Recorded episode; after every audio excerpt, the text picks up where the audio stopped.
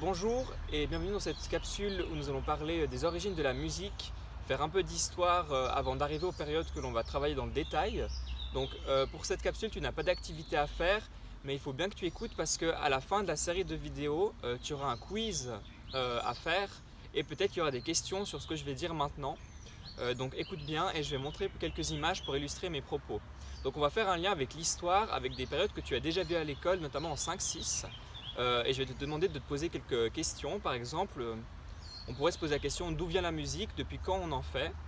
Euh, et on pense en fait que les hommes et les femmes en font depuis toujours, car on a retrouvé des traces à la préhistoire, comme par exemple cette flûte,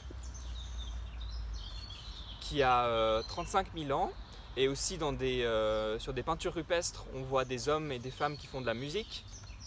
donc ça veut dire qu'en fait les hommes en font depuis toujours. Euh, après, à partir de, de l'Antiquité, euh, on retrouve aussi euh, des, fresques murales où on voit des hommes et des femmes qui, font de la, de la, musique. Par exemple, cette, cette peinture grecque. on sait que les Grecs, ils associaient la musique aux mathématiques et aux sciences. et ils jouaient déjà avec des instruments qui ressemblent aux nôtres.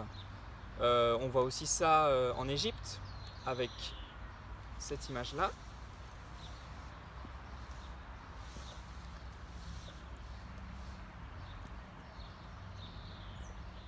Ensuite, euh, au Moyen Âge, il y a euh, deux types de musique. Il y a la musique religieuse, parce que tu, as sans doute vu qu'en Europe, euh, le christianisme était présent partout et très fortement dans la vie des gens. et donc il y avait deux types de musique, la musique religieuse et la musique qu'on dit, qu'on dit profane. C'était de la musique pour divertir les gens. Euh, avec euh, les troubadours et les trouvères euh, qui chantaient des chansons populaires pour le peuple. par exemple, on voit ici une, peinture du Moyen Âge qui illustre ceci. et on peut se poser la question, comment est-ce qu'on peut savoir comment la musique de l'époque elle sonne? Hein, il est clair que la musique à la préhistoire, on n'a aucune idée de, quelle mélodie, de quel style il jouait, mais euh, à partir d'un certain temps, euh, on a pu le savoir parce qu'il y a eu une invention très importante, c'est celle des partitions et de l'imprimerie. Donc là, ici, on a une, partition du Moyen Âge, une vieille partition qui ressemble un peu aux nôtres, mais c'est difficile d'y voir clair pour l'instant. donc c'était les moines qui faisaient ça pour pouvoir chanter des textes religieux. Euh,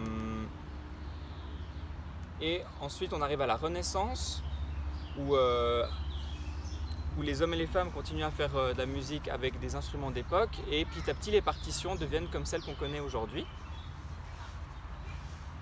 Au départ, au Moyen Âge, on faisait de la musique qu'on dit monodique, c'est-à-dire à une seule voix. Hein, tout le monde chantait la même mélodie en chœur. Euh, et petit à petit euh, est venue euh, la polyphonie, c'est-à-dire on chantait à plusieurs voix. et là, on va arriver au baroque. C'est la première époque qu'on va travailler en détail dans la prochaine capsule vidéo. Voilà.